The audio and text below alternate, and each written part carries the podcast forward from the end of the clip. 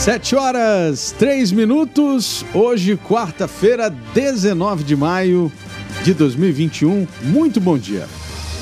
Bom dia a todos, bom dia Álvaro. Rio Negro supera a segunda maior cheia da história, 14 dias antes do previsto pelas autoridades. TCE corrige e desmembra edital do concurso público com 40 vagas, salário acima de 8 mil reais e contratação imediata. Primeira feira flutuante do Brasil é entregue nesta manhã aqui em Manaus.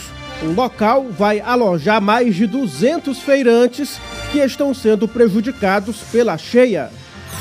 Começa hoje a vacinação de profissionais da educação de Manaus e prefeito Davi Almeida anuncia que vai solicitar vacinação prioritária para jornalistas, garis, agentes de trânsito e profissionais do transporte coletivo. Caixa Econômica paga hoje segunda parcela do auxílio emergencial para os nascidos em março. Em Manaus, notificação por obstrução de calçadas aumenta 80% em 2021 e a multa pode ultrapassar 400 reais. Na coluna O Poder, os detalhes do depoimento do ex-ministro Ernesto Araújo à CPI da Covid-19. Você também fica bem informado sobre o trânsito e as ocorrências policiais ao vivo. Este é o Jornal da Cidade, o seu Jornal das Sete.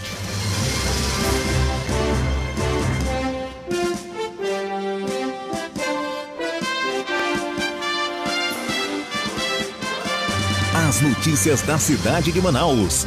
Polícia, emprego, comunidade. As últimas informações do Brasil e do mundo. Começa agora. Começa agora. Jornal da Cidade. Agora, 7 horas, 5 minutos em Manaus. Vamos conferir as manchetes dos principais jornais do país. E a gente começa com o estado de São Paulo, que traz na manchete atraso na segunda dose da vacina já afeta 5 milhões de brasileiros. Há um mês, retardatários sem aplicação de reforço somavam 1 milhão e meio. Falha na entrega da Coronavac causou a alta. Para evitar greve, governo afaga caminhoneiros. Marinho deve ir à Câmara explicar emenda secreta. Tem também material reciclável vira moeda para troca por comida. Ernesto atribui a Pazuello a estratégia de vacinas no Brasil. Essas foram as manchetes do estado de São Paulo de hoje. Muito bem, Álvaro, agora vamos conferir os destaques do jornal Folha de São Paulo, que traz aqui como manchete principal: Ernesto dissimula sobre China e admite ação por cloroquina. Ex-chanceler afirma à CPI que Bolsonaro integrou esforço para obter remédio ineficaz contra a Covid. E também, com eleição, clima de fim de governo, mina reformas. A chance de aprovação de reformas econômicas até 2022 passou a ser vista como remota pelo mercado financeiro e por analistas políticos, revertendo o otimismo do início do ano após a mudança no comando do Congresso. E também aqui entre os destaques do jornal Folha de São Paulo, 70% consideram vacinação no Brasil lenta, diz Datafolha. Sete em cada dez brasileiros consideram lento demais o ritmo com que o Brasil tem vacinado seus habitantes contra a Covid-19, mostra pesquisa Datafolha. Vamos então agora ao estado de Minas Gerais. É, traz aqui na manchete principal, Estado de Minas, CPI da Covid. Araújo complica Pazuello. Ex-chanceler afirma à CPI da Covid que orientações para implantação de base para cloroquina e para a compra de menos vacina de consórcio partiram da pasta do então titular da Saúde, que depõe hoje. É, rodovia da Morte rumo à privatização. Ministério da Economia abre processo para conceder trecho da BR-381 entre BH e Valadares, em tentativa que já fracassou outras vezes. Transmissão da Covid-19 em Belo Horizonte chega à faixa de estabilidade. Hora do imposto de renda: 32 milhões em dívida com o Leão. Prazo final e prorrogado para a entrega da declaração do imposto de renda é agora, dia 31 de maio, se aproximando aí dos 32 milhões é, de brasileiros, aliás, 32 milhões de reais em dívidas de brasileiros com o Leão. 7 horas 9 minutos. Agora vamos conferir os destaques do jornal O Globo, que traz aqui como manchete principal CPI da Covid Ernesto diz que Bolsonaro pediu ação pró-cloroquina.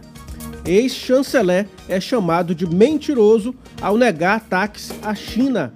E ainda, alta de aluguéis leva lojistas a recorrer à justiça, prejudicados pela pandemia e com o IGPM, que corrige os contratos, registrando subida de 32,02% em 12 meses comerciantes buscam a justiça para reduzir ou suspender o valor do aluguel. E também aqui entre os destaques, na capa do jornal O Globo, MC Kevin usou droga antes de queda, diz modelo. Bianca Domingues afirmou à polícia que fanqueiro e amigos passaram seis horas bebendo, fumando maconha e fazendo sexo.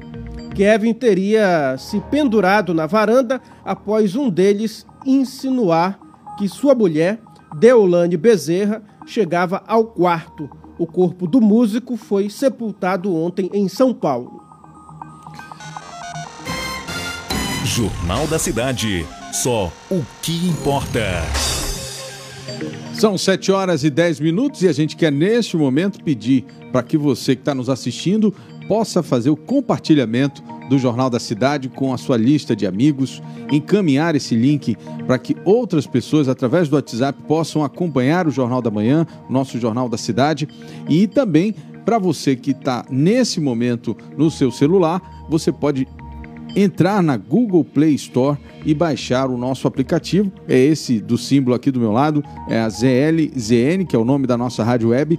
Você entra lá no Google Play Store faz o download do aplicativo, instala no seu celular e aí você vai conseguir acompanhar as notícias do site imediato de todos os sites da Rede Norte Digital 24 horas sem precisar usar redes sociais, enfim, é uma rádio que traz informação o tempo todo. 7 horas 11 minutos, vamos agora a Brasília, Correio Brasiliense, na CPI Araújo atribui decisões sobre vacina a, Paro, a Pazuello. A situação do general que comandava a saúde e que depõe hoje na CPI da Covid complicou-se depois da oitiva do ex-ministro das Relações Exteriores Ernesto Araújo. Capitã Cloroquina não terá direito ao silêncio no depoimento. Imunizantes imunizante canadense busca voluntários no Distrito Federal para teste. E também aqui, etanol é o vilão da vez na alta do combustível. A quebra na safra da cana-de-açúcar provocou o aumento no preço do álcool, que compõe 27% da gasolina. Despedida ao som de funk, a polícia segue a investigação sobre a queda que causou a morte do cantor no Rio de Janeiro, no velório e sepultamento. Ontem, amigos e fãs cantaram os sucessos do MC Kevin. Uh, vamos aqui. É... E a última aqui é benefícios para evitar greve de caminhoneiros. Esses foram os destaques do Correio Brasiliense. Agora, às 7 horas 12 minutos em Manaus, vamos conferir os destaques do Jornal Zero Hora do Rio Grande do Sul. Piratini emite alerta a cinco regiões por alto risco de piora da pandemia. Sinalização feita a Cachoeira do Sul, Cruz Alta, Ijuí, Passo Fundo e Santo Ângelo representa tendência grave em relação à propagação do vírus e à pressão do sistema hospitalar. E também, Araújo afirma ter seguido orientação da saúde, nega atrito com a China, e admite atuação por cloroquina. E aqui ainda entre os destaques na capa do jornal Zero Hora, Bolsonaro lança pacote de medidas voltadas aos caminhoneiros, mas não inclui mudança no diesel. Álvaro. Vamos lá então agora ao jornal A Crítica, o jornal do estado do Amazonas, que traz aqui em sua manchete principal concurso do Tribunal de Contas do Estado tem salários de 8,3 mil reais. O tribunal republica o edital com inscrições até 22 de junho. São 40 vagas de provimento imediato. Operação prende pai e busca mãe por abuso. Crianças de 8 e 11 anos eram vendidas pela mãe, que é dependente química. Espaço da prefeitura vai ganhar Wi-Fi. Prefeito Davi Almeida anuncia projeto para colocar internet gratuita em terminais, praças, parques e feiras geridos pela Prefeitura de Manaus. Cheia 2021, cai o ritmo da subida das águas. Foram dois dias em que o Rio Negro subiu só 2 centímetros e cheia pode estar chegando ao fim, avalia alguns especialistas. Tema do dia é ex-ministro nega ataque à China. Ernesto Araújo depois ontem a CPI da pandemia que hoje receberá o general Pazuello. E também no Barezão, decisão do estadual será sem público. 7 horas 14 minutos. O tempo hoje. O tempo hoje. A previsão para hoje, de acordo com o Instituto Climatempo, é de sol com algumas nuvens. Chove rápido durante o dia e a noite. Mínima de 23 graus e máxima de 29 graus. Trânsito. Muito bem, vamos agora às principais informações dessa manhã com Edila Chaves, que já está nas ruas da cidade trazendo informações para a gente desses primeiros momentos aí desta quarta-feira, dia 19 de maio de 2021. Edila, bom dia. Bom dia, hoje eu vou mudar. Hoje o primeiro bom dia vai ser para o Tiago. Olha aí. Bom dia, depois para você, Álvaro. Então, não tem problema não, minha amiga. Posteriormente, lógico, né, para o nosso Zé Gotinha. Bom, trazendo as informações sobre o trânsito na cidade de Manaus, durante esta manhã, somente aquela velha história do bairro Coroado, né, gente? Tem ali aquela rotatória onde, infelizmente, alguns motoristas acabam por se atrapalhar, sendo necessária todas as manhãs a presença dos profissionais do No centro da cidade está tendo também um pequeno caos, onde ali na Marquês de Santa Cruz, devido à questão da cheia, a rua já está coberta, então com isso os motoristas estão tendo que ter uma a velocidade diminuída para passar ao local. Inclusive ontem nossa equipe esteve presente devido às chuvas, então acabou tomando a rua e com isso, quando os motoristas passavam, acabava por molhar não somente os transeuntes, como também os lojistas. Lembrando que o Instituto Municipal urbano ele vai verificar a possibilidade de retirar os ônibus durante este trajeto, né? pelo menos durante um período, seguindo apenas pela Avenida 7 de Setembro, mas isso ainda está sob estudo. Agora, no demais, a cidade de Manaus está com trânsito fluindo em alguns pontos, temos presença dos agentes de trânsito, justamente para auxiliar aqueles que às vezes acabam por ficar pelo meio do caminho com algum problema. Então, havendo essa necessidade, eles estão à disposição e parabéns a esses profissionais. Essas são as nossas informações do trânsito durante a manhã de hoje. Obrigado, Edila. Daqui a pouco a Edila volta com informações. Daqui a pouco tem a inauguração da primeira feira flutuante do Brasil, que vai ter aqui no estado do Amazonas, em Manaus, por conta da cheia deste ano. Coisas que é, vêm para solucionar é, problemas é, da, da natureza, né? Então vai se gerar aí um, uma nova modalidade de feira que são feiras flutuantes. 7 horas 17 minutos. Trânsito. E vamos agora às informações da Covid-19. O Brasil registrou 2.000 517 casos é, de óbitos por Covid-19 nas últimas 24 horas. Se compararmos com os números divulgados ontem, são 1.478 mortes a mais em menos de 24 horas, em, a mais em 24 horas. Nessa terça-feira, o país chegou em 439.379 óbitos desde o início da pandemia.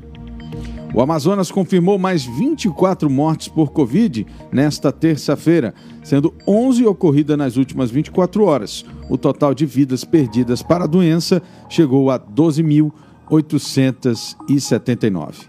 O estado registrou ainda 663 novos casos da Covid-19 nas últimas 24 horas, totalizando 379.830 casos confirmados. Jornal da Cidade. É, mas vamos falar também de vacinação, a solução, né? O Brasil aplicou quase 60 milhões de doses de vacina contra a Covid-19, somando a primeira e a segunda dose.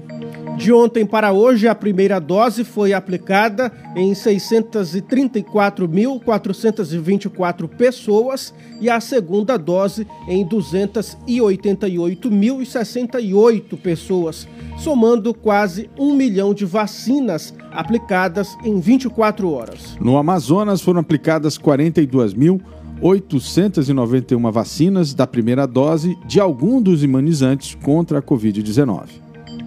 No estado inteiro já foram aplicadas mais de um milhão de doses da vacina contra a Covid-19. Hoje começa a vacinação de trabalhadores da educação das redes municipal, estadual e federal é, do ensino básico e superior. Até o momento, na plataforma Imuniza Manaus estão cadastrados 16 mil trabalhadores da área da educação nas três esferas. Hoje serão atendidos os trabalhadores do ensino básico da rede municipal e federal. Destacamos que mais de 6 mil profissionais da educação municipal já foram vacinados por meio do cronograma da Secretaria Municipal de Saúde pelos critérios de idade ou comorbidade e pela pesquisa COVAC Manaus, que imunizou profissionais com comorbidade de idade de 18 a 49 anos. Com a vacinação desse grupo prioritário, a Prefeitura de Manaus avalia o retorno das aulas na rede pública. O secretário da CEMED, Paulo Derney Avelino, anunciou que as aulas têm previsão de início para o dia 31 deste mês. Outra informação importante sobre a vacinação o prefeito Davi Almeida anunciou que vai entrar com um pedido junto ao Ministério da Saúde solicitando a inclusão dos profissionais da comunicação, garis, agentes de trânsito, motoristas e cobradores no grupo prioritário de vacinação. Davi destacou que os profissionais da imprensa fazem parte do grupo de serviços essenciais e não pararam durante a pandemia. Isso é muito verdade assim como os garis e os trabalhadores do transporte coletivo. Jornal da Cidade.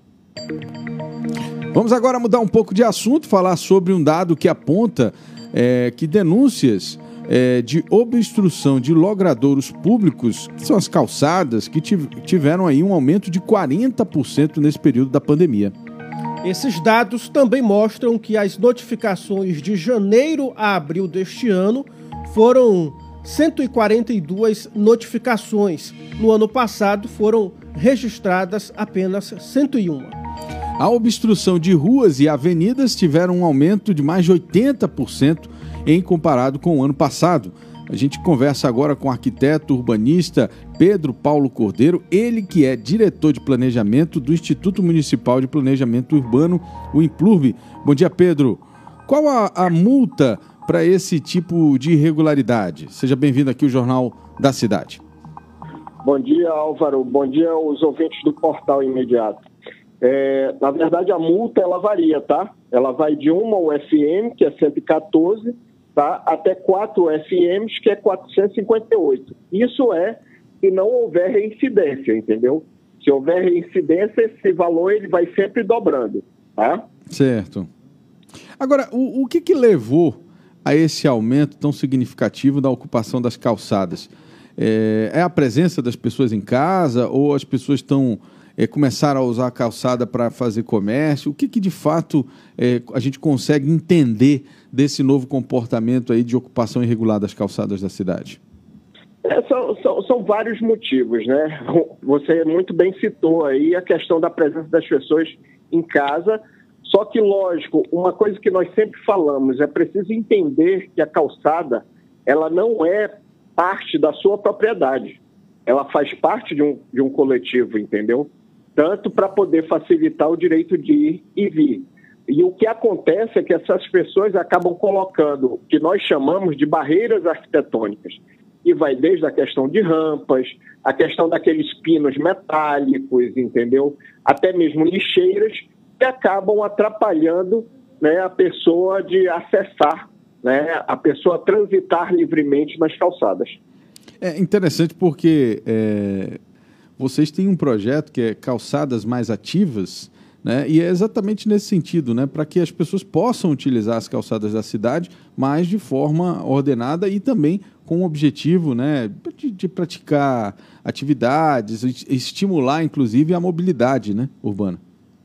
Sim, exatamente. É, nós estamos desenvolvendo esse projeto, já escolhemos 20 lugares inicialmente, tá? Na verdade, se, se tratam de, de grandes eixos comerciais.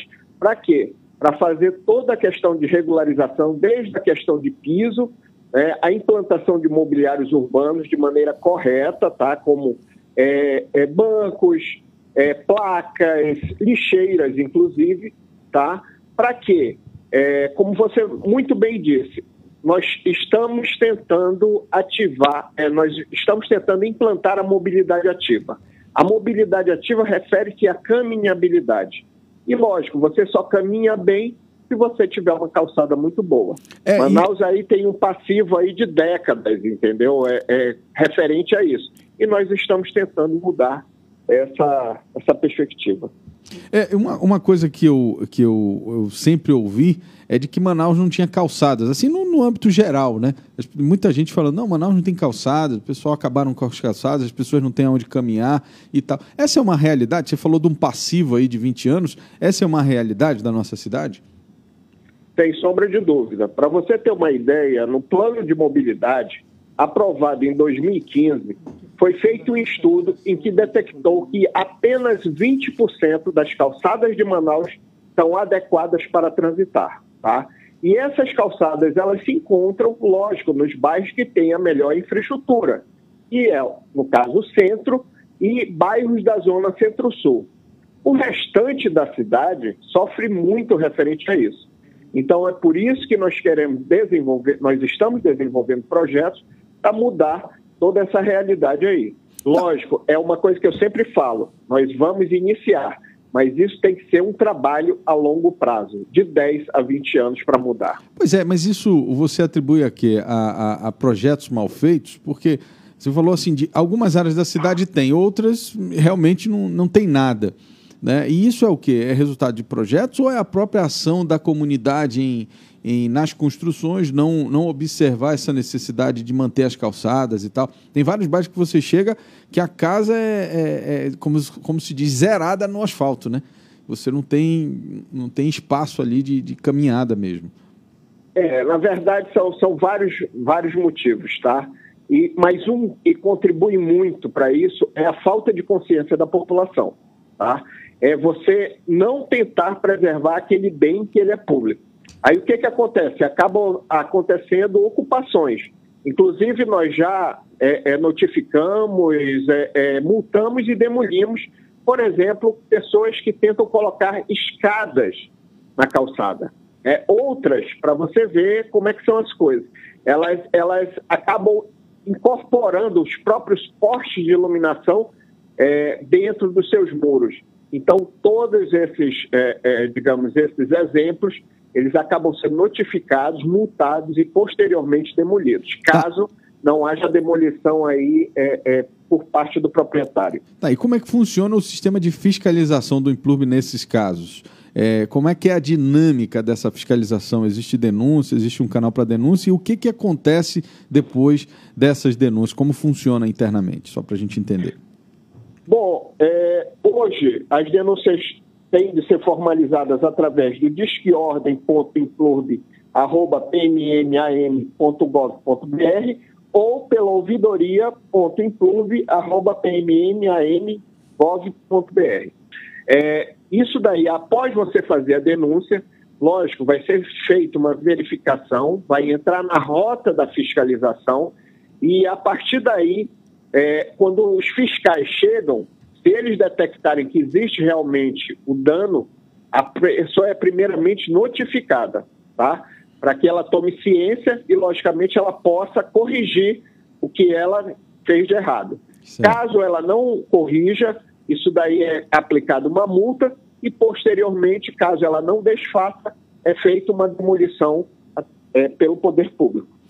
Pedro Paulo Cordeiro, muito obrigado pela participação e os esclarecimentos tão importantes é, desse detalhe fundamental da cidade, que é a calçada. Né? Muita gente não dá valor a isso, mas a calçada é fundamental para o que você está falando, mobilidade.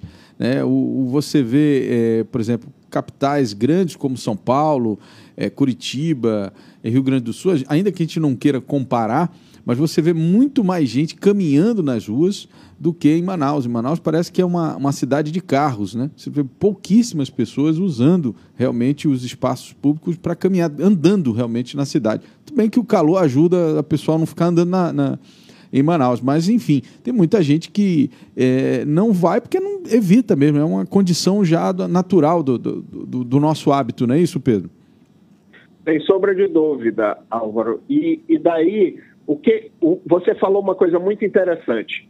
É, só caminha quando se tem a infraestrutura necessária. E qual é? É a calçada. É a uma calçada. calçada bem regularizada, com espaço suficiente, com arborização para amenizar o nosso calor né, amazônico, claro, isso. isso daí facilita e potencializa a mobilidade ativa, que é exatamente a caminhabilidade. Pedro Paulo Cordeiro, arquiteto e urbanista do Implurbe, muito obrigado pela sua é, participação aqui. Você que está dirigindo aí né, o, o Implurbe nesse momento, obrigado pela sua participação e os esclarecimentos. A gente só tem a agradecer as informações. Eu é que agradeço e até a próxima. Até a próxima. 7 horas 30 minutos. Jornal da Cidade. O presidente da Câmara dos Deputados, Arthur Lira, anunciou que pretende votar hoje a medida provisória que trata da privatização da Eletrobras. A proposta chegou a entrar na pauta da sessão desta terça-feira, mas Lira disse que ainda vai aguardar a versão final do texto do relator. Lira justificou ainda a pressa em votar a proposta com o argumento de que há um acordo com o presidente do Senado, Rodrigo Pacheco, de encaminhar para a Câmara as medidas editadas 30 dias antes do final do prazo de validade da proposta. Para você entender, de acordo com a proposta, é a energia elétrica gerada é comercializada compulsoriamente a um preço fixo pela Agência Nacional de Energia Elétrica. Com isso, as empresas poderão negociar com a União a energia livremente no mercado regulado ou no mercado livre. Agora a gente traz atualizações sobre a cheia dos rios.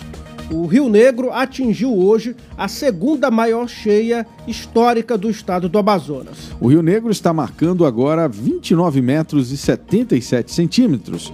É o mesmo número da segunda maior cheia da história, que foi em 2009.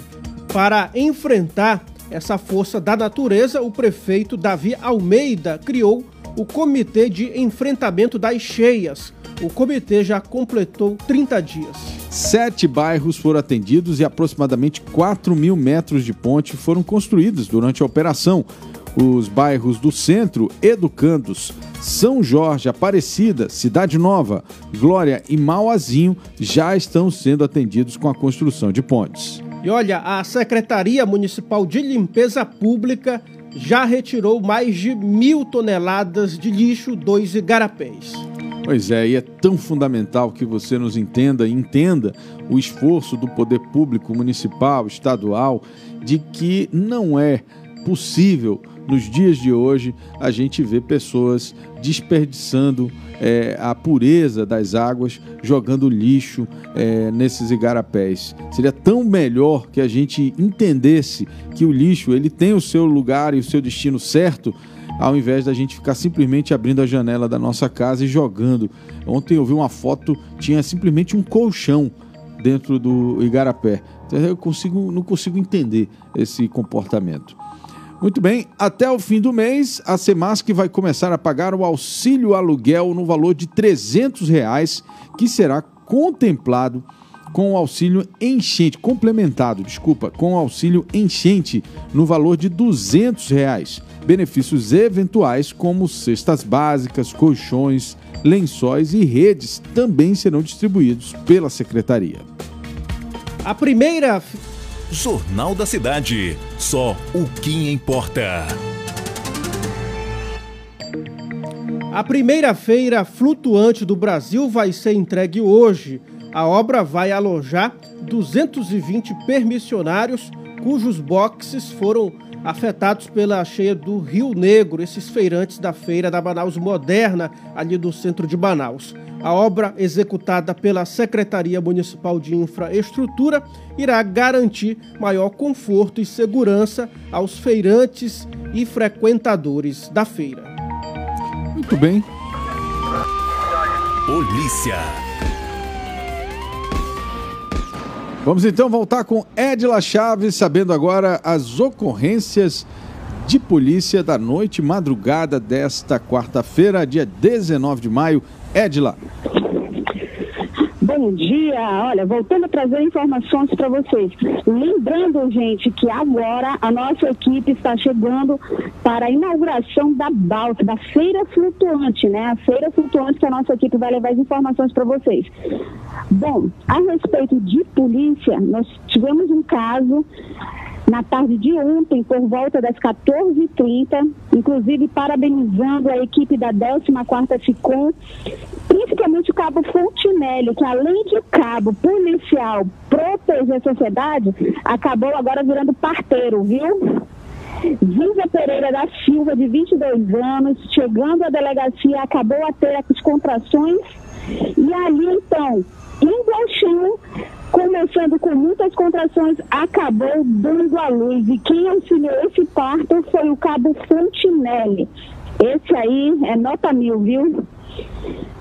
Outro caso que nós tivemos ocorreu no Gilberto Mestrinho, servidor da Sinif, seu Alberto Chagas, de 63 anos, ao descer do ônibus, acabou escorregando, caiu e no momento o micro-ônibus passou e infelizmente esmagou a cabeça do seu Alberto. Esse fato aconteceu ao final da tarde de ontem, no bairro Grande Vitória. Esses foram os casos de polícia ocorridos durante o dia de ontem. Quer saber mais informações? Continue conosco no site imediato, onde a informação é na hora. Obrigado, Edila Chaves, 7 horas 36 minutos. Obrigado pelas informações da noite e madrugada.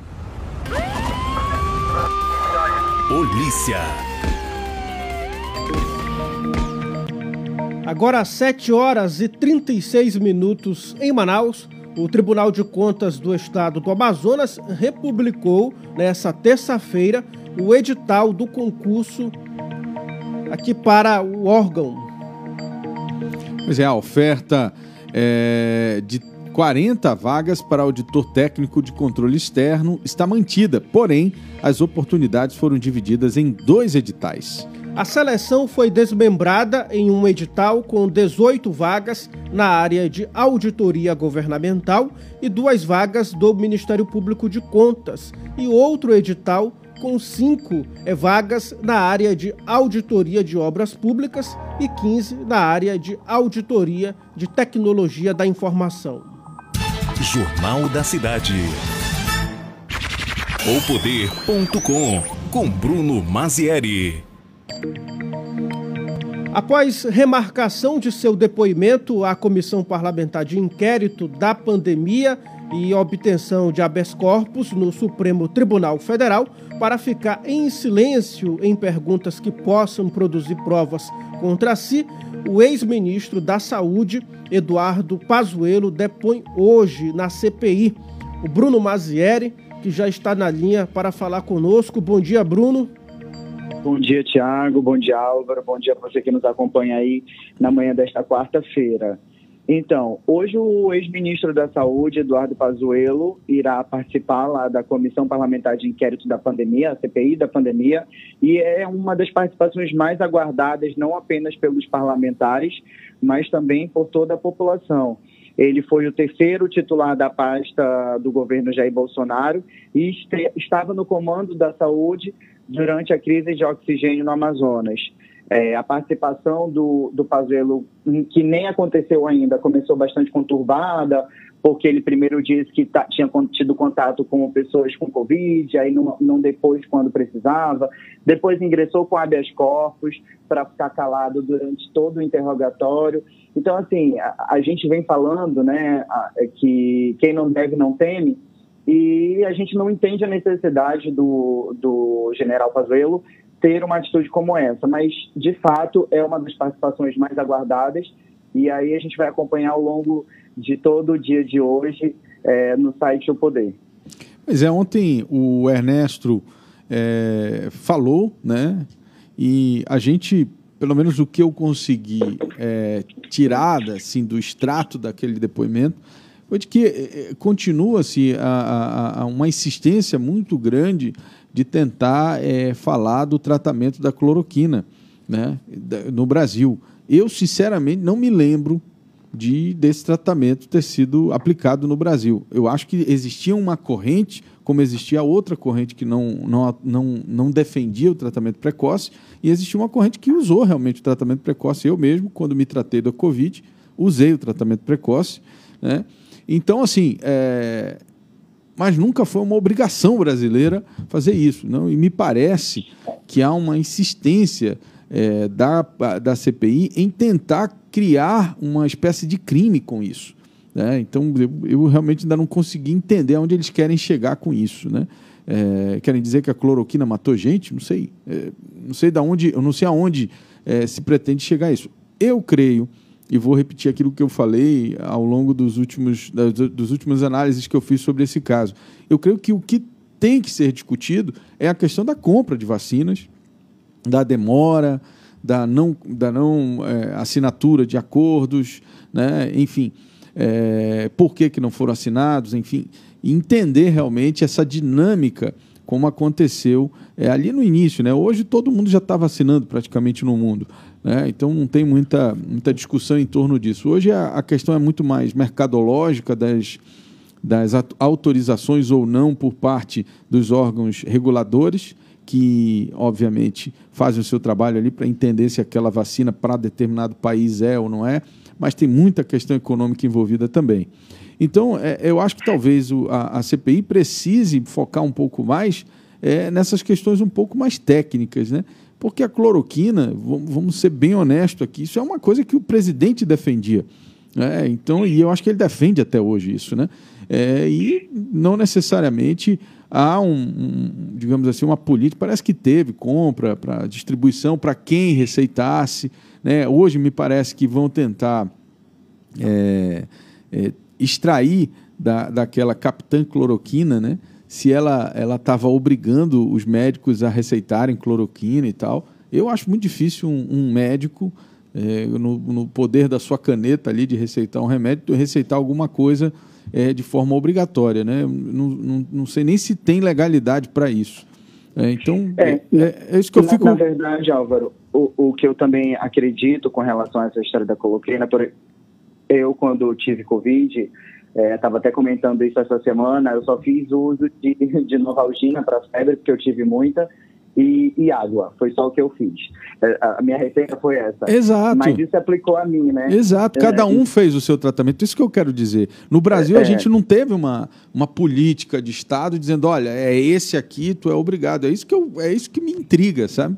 O que, o que eu acho que os parlamentares lá estão questionando foi o investimento que o presidente Jair Bolsonaro fez no, na fabricação da cloroquina, ao invés de, de repente, assinar contratos com vacina, porque na época, enquanto ele fortificava essa questão da cloroquina, já existia uma indicação de vacina.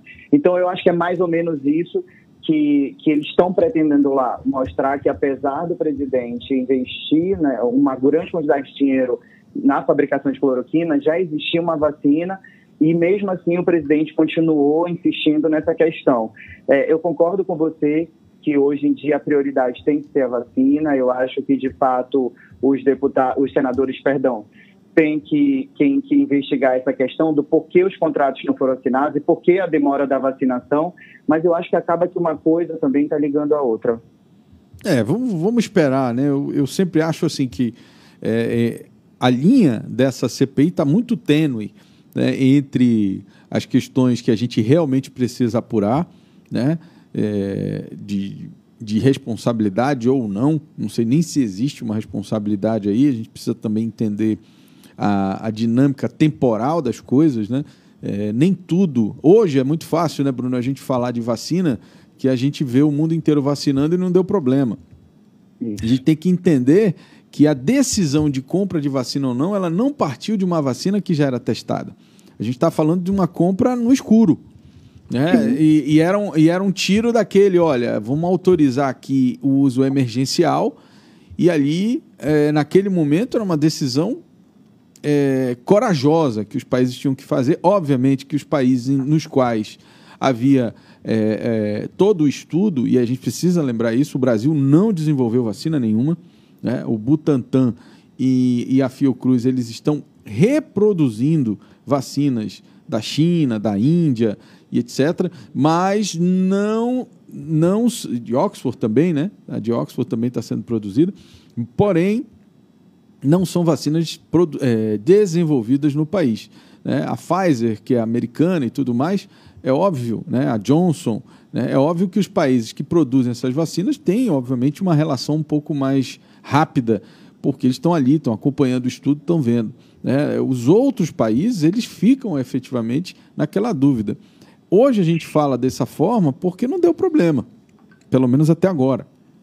Se começar a ter, se Deus o livre, começar a ter uma reação adversa por conta de alguma dessas vacinas, os, a gente, a sociedade é natural, vai querer procurar um responsável por isso. Por que, que, autor... por que, que autorizou? Por que, que matou? Tem gente morrendo, etc. Então, assim, é muito tênue essa linha e é isso que a gente precisa entender.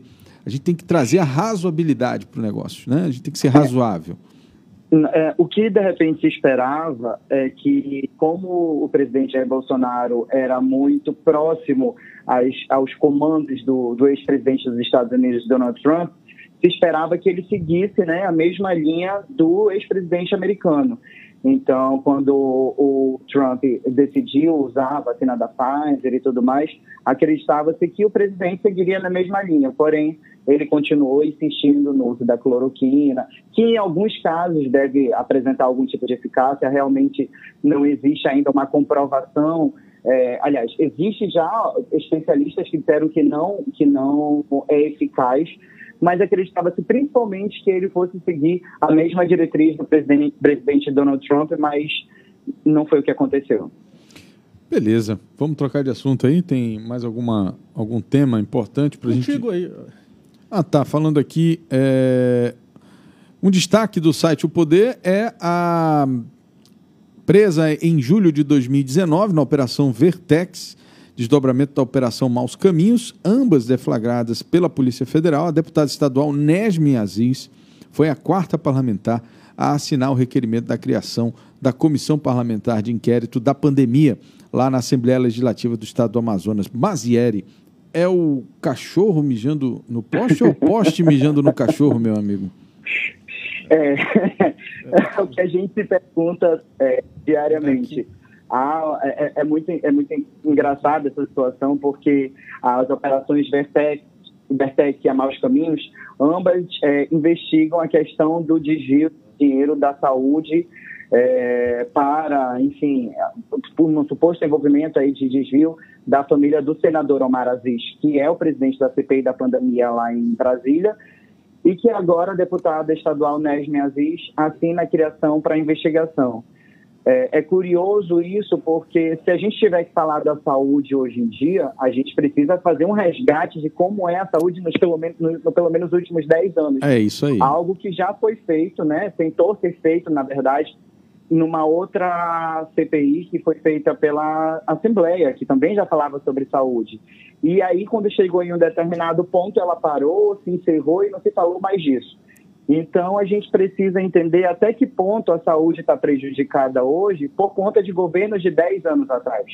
É, e eu... isso, obviamente, se estende ao governo do senador Omar Aziz, né? É, e não é de, de, de, não é estranho né, que a gente fale disso, porque assim, toda pessoa com o mínimo de raciocínio lógico, ela vai compreender que, por exemplo, a não existência de leitos de UTI no interior do estado naquele momento, auge da pandemia, em que as pessoas precisavam absurdamente de, de transporte para poder vir para Manaus, porque não tinha leitos de UTI em alguns municípios do estado do Amazonas, e nenhum, na verdade, as pessoas têm como. É, é natural elas entenderem que, primeiro, um leito de UTI não é feito do dia para a noite. Segundo, que é, nós, inclusive, fizemos. Ah, vamos, vamos, interromper aqui, porque a gente está com o prefeito Davi Almeida nesse momento o prefeito vai entrar ao vivo conosco aqui para falar é, da inauguração da primeira feira flutuante do Brasil. Vamos ver se a gente consegue. Últimas notícias. Edila Chaves está na linha? Alô? Oi, Edila. Alô? Oi, Edila, está nos ouvindo? Oi. Pois não, Edila. Alô? Oi, Edila, já estamos na linha aqui, já estamos ao vivo. Alô? Acho que ela, ela não está ouvindo, gente. Alô? Ela não está ouvindo. Vamos ver se a gente consegue. É uma outra ligação aí, ver se a gente consegue falar com ela. Vamos voltar com o Bruno aqui? Oi, Bruno. Cadê o Bruno? Será que o Bruno caiu a, a ligação? Oi, Bruno. Oi, Bruno. É a Edila. Oi, Edila. É tu. Agora sim. É, é, porque eu tava, tava confuso aqui o negócio do, do da ligação. Ah, tá. Álvaro, agora já vamos falar com o prefeito. Ele que está nesse momento, acabou aqui concedendo entrevista para os demais colegas. Ele estava, já iria falar conosco, só que os colegas chegaram agora. Ele está dando uma sonora mais rapidinho que ele já vai falar com vocês. Só um minutinho, tá? Tudo bem. Uma ideia concebida e executada em sete dias sexta-feira devemos permanecer aqui por dois a três meses e após é, a descida das águas, nós vamos de containers, de cobertura, é, de iluminação, até também a questão da água, para que nós possamos levar para outros locais de Manaus para fazer a reforma de algumas feiras que estão em situação muito difícil. Então, eu quero dizer que estou muito feliz porque é, a, os feirantes estão felizes, a população de Manaus vai receber um entreposto flutuante, o primeiro do Brasil, com uma condição é, de uso muito favorável.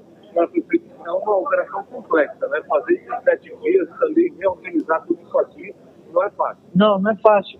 Ah, o meu secretário de Feiras e Mercados é um feirante, inclusive da Feira da Manaus Moderna. A família dele toda comercializa ainda na Feira da Manaus Moderna. E geralmente se fazia o mais, o mais fácil, construía boxes né, com lonas no meio da rua e era o urubu levando peixe, levando a carne, e isso nós não queremos para os nossos feirantes nem para a população de Manaus.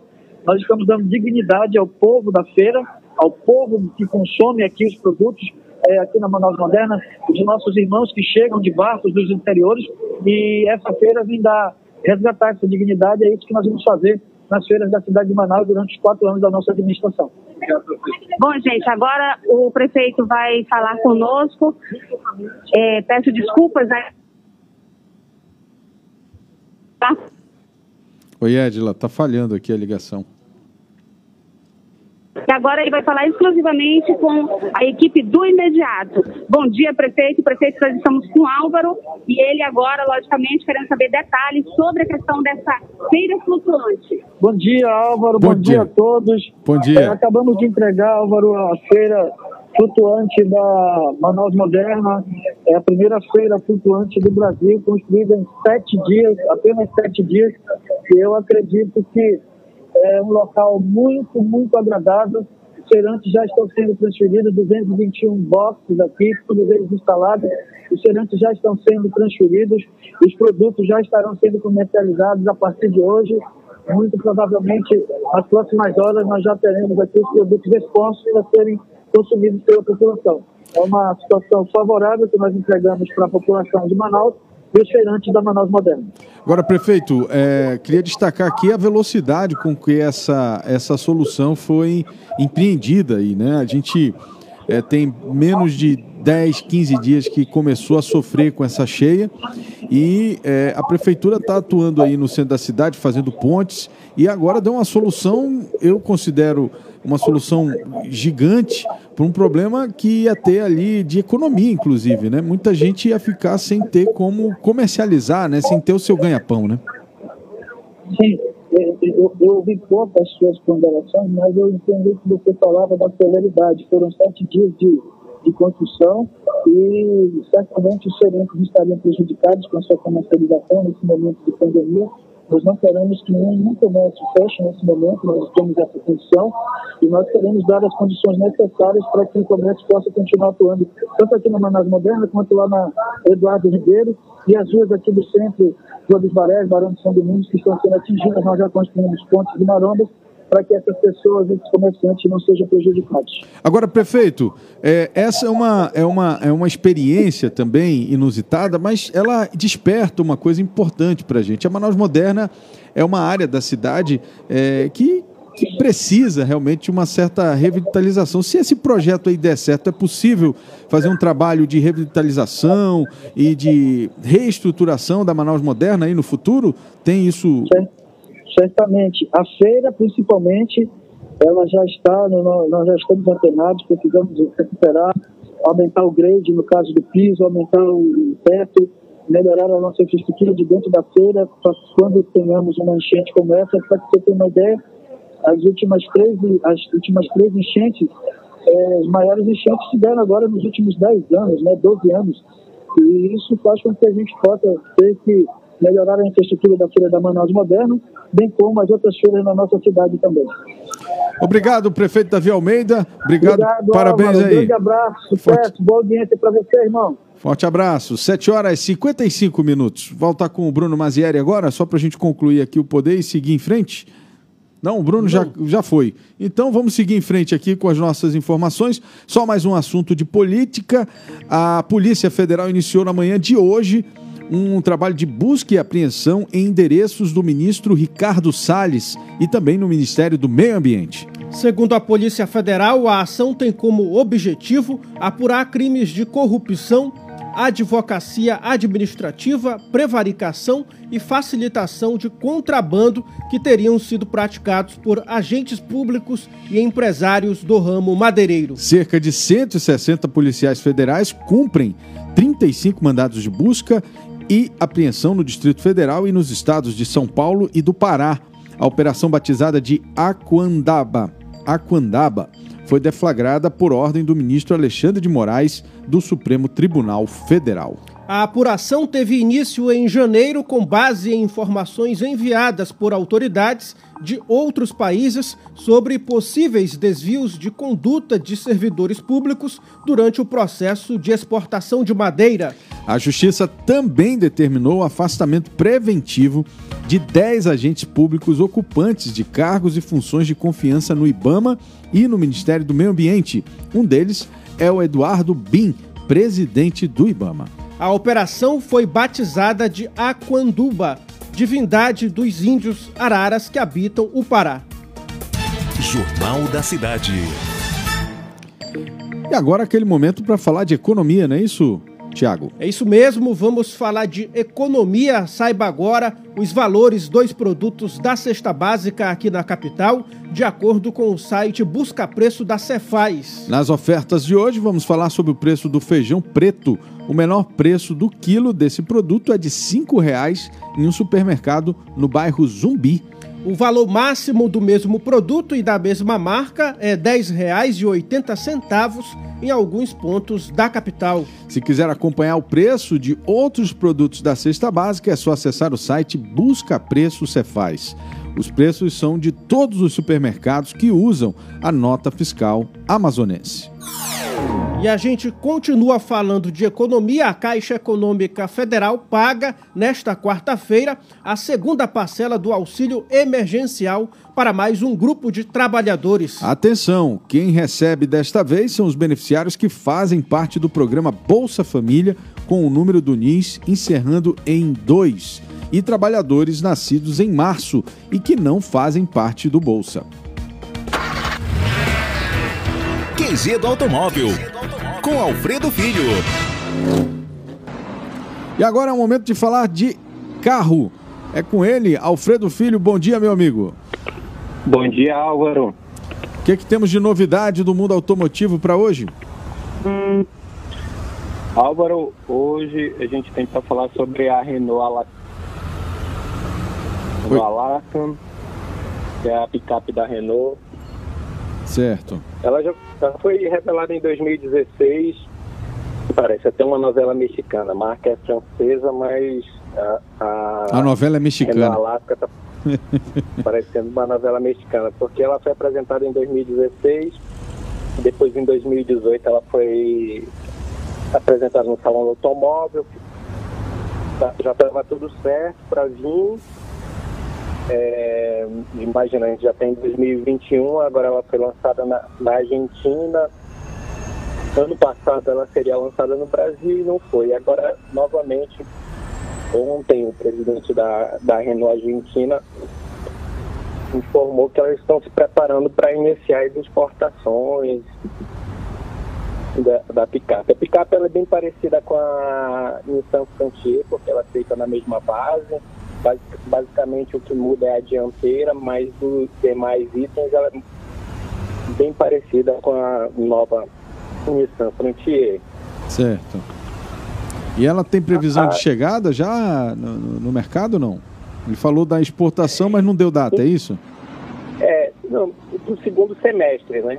Certo. Como é que é o nome semestre. da picape? Como é que é o nome da picape? Vai, vai render meme, né? Ah. Alatran. Alatran. Isso, Alaskan. Interessante o nome diferente, né? Bem, bem diferente. Então, assim, a montadora está se preparando para exportações, porque ela já é fabricada na Argentina. É, pelo, que ele, pelo que ele informou para a imprensa, ela tem homologação, a picape já está rodando no Brasil em testes desde o ano passado. Então, a planta, tá, a planta planta Fabril, né, a fábrica, a montadora está se preparando apenas para adequar a demanda e iniciar a exportação para o Brasil e para outros mercados também da América Latina. Certo. Alfredo Filho. Ela... Ah, pode falar. Preço ela deve vir um pouco abaixo dali da, da Nissan Frontier, até mesmo uma estratégia para que a picape entre no mercado. Alaskan, né? Alaskan. Alaskan, isso mesmo. Alaskan. Estou dando uma olhada aqui nas imagens. É, realmente ela é muito parecida com a Frontier, né? E a da é, Renault. Ela é muito parecida. O que muda é a dianteira, a, a grade dianteira. Na lateral e na traseira é muito parecida e nos itens internos ela basicamente traz tudo que a, a, a Nissan Frontier traz, todos os itens. Ah, é porque ela foi feita no mesmo projeto, não é? Como Renault e Nissan é, são é, as mesmas, são do mesmo grupo, Entendi. compartilham tecnologia. Certo. Então tem essa, tem essa diferença, né, da, da, da proximidade das duas marcas por conta de serem parte de um mesmo grupo é, de montadoras, né? Exatamente. O, ah. o, que vai, o que vai trazer diferente é a questão de preço, não é? Como, é, como eu estou te passando, ela ela vem um pouco mais abaixo ali da Nissan Frontier. Hoje, se a Nissan Frontier está partindo de 180 mil, ela deve começar ali nos 160. Tá certo. Alfredo Filho, muito obrigado, meu amigo. Obrigado pelas informações e pelas dicas aí da nova picape da Renault Alaskan, que deve chegar ao mercado no segundo semestre. Obrigado pelas informações, irmão. Acho que ele não está me ouvindo. 8 horas e 2 minutos. QG do Automóvel. Com Alfredo Filho. Jornal da Cidade. Olha, Álvaro, uma última informação aqui, oportunidade, veja só, a Prefeitura de Manaus divulga mais de 303 vagas de emprego em parceria com o supermercado Açaí Atacadista.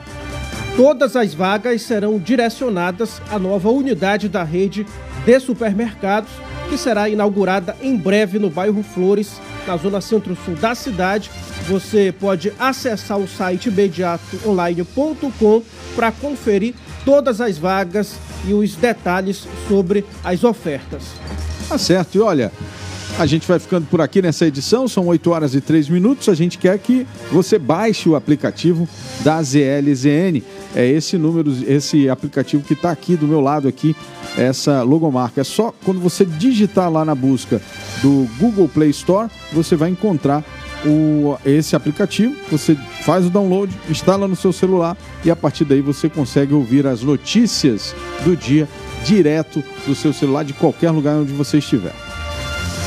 Você acabou de conferir o Jornal da Cidade, o seu noticiário das 7 da manhã, de segunda a sexta, aqui mesmo pelo site Imediato. Acompanhe a nossa programação. Às 11 horas, a gente tem o Imediato e o Povo, com as denúncias da comunidade, apresentado por a nossa repórter Edila Chaves. E também no programa de hoje, ela vai mostrar a situação de alguns bairros de Manaus afetados pela cheia. Você não pode perder também, às 4 horas da tarde, o programa policial da internet, o Manaus 190, com todas as ocorrências policiais do Amazonas, apresentado pelo nosso repórter policial Eudógio Gonçalves. É, você tem aí muita opção aqui na, no site imediato. Esta edição teve a apresentação de Álvaro Corado e Tiago Gonçalves. Transmissão, operação de áudio de John Andrew, produção e edição de Jonathan Souza, apoio técnico de Marcos Mendonça e Pablo Medeiros. Todo este conteúdo é produzido pela equipe da Rede Norte Digital. Obrigado pela sua audiência. Um ótimo dia e a gente se encontra amanhã, não é isso mesmo, Álvaro? Pontualmente às 7 horas aqui no site Bediato. Até lá, tchau.